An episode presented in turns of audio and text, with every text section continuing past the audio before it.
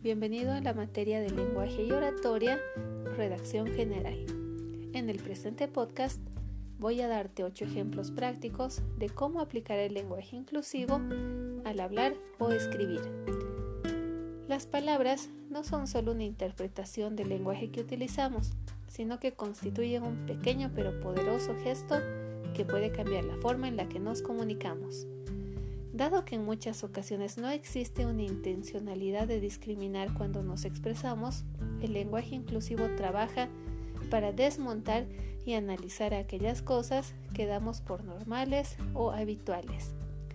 Avanzamos hacia la igualdad desde muchos ámbitos y entre las herramientas más eficaces en la construcción de una sociedad más igualitaria e inclusiva se encuentran el lenguaje y la comunicación más allá del desdoblamiento de género y de utilizar en nuestro discurso expresiones como nosotras, nosotros, todos, todas o todes, el lenguaje inclusivo busca integrar a todos los colectivos en la manera en la que hablamos y escribimos.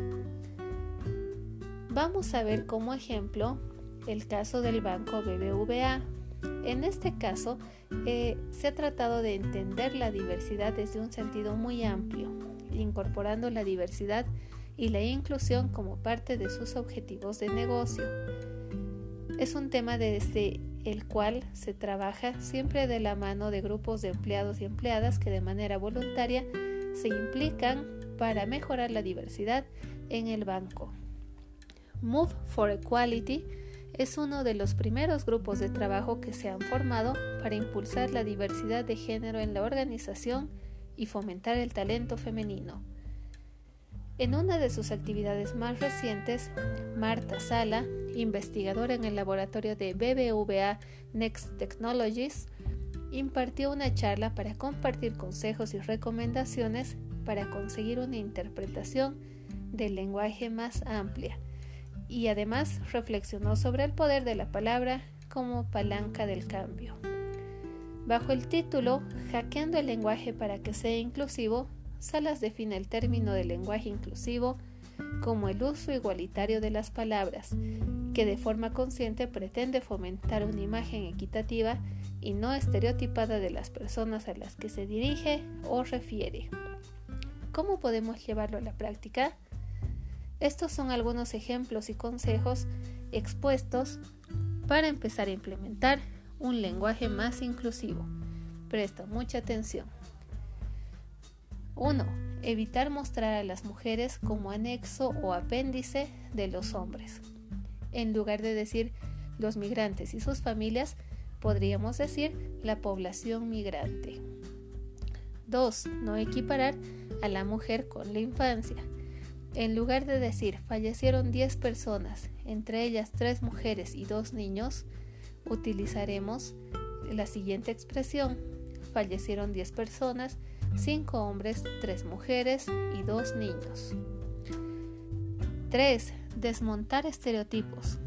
En lugar de decir las mujeres de la limpieza, podré decir el personal de limpieza. 4. Usar sustantivos genéricos. Es un gran logro para el hombre. Podríamos cambiarlo por la expresión es un gran logro para la humanidad. 5. Utilizar pronombres neutros. Podríamos cambiar la expresión al interesado por a quien le puede interesar. 6. Sustituir ser por estar. En vez de decir estamos comprometidos con este proyecto, podré decir tenemos un compromiso con este proyecto. Y finalmente, eliminar artículos y o pronombres. Por ejemplo, en lugar de decir si mandas un mensaje a alguien, él puede verlo, podré decir si mandas un mensaje a alguien, puede verlo. ¿Por qué es bueno comenzar a realizar estas buenas prácticas en el día a día? Tal y como mencionó Marta Salas al finalizar el coloquio, el uso del lenguaje inclusivo no solo contribuye a que la sociedad y las organizaciones sean más abiertas, sino que a nivel individual reporta beneficios como evitar la discriminación, ampliar la conciencia de género y trabajar el uso del lenguaje para hacerlo más rico. no te quedas con lo primero que te viene a la mente, sino que buscas las alternativas para mejorarlo, argumenta.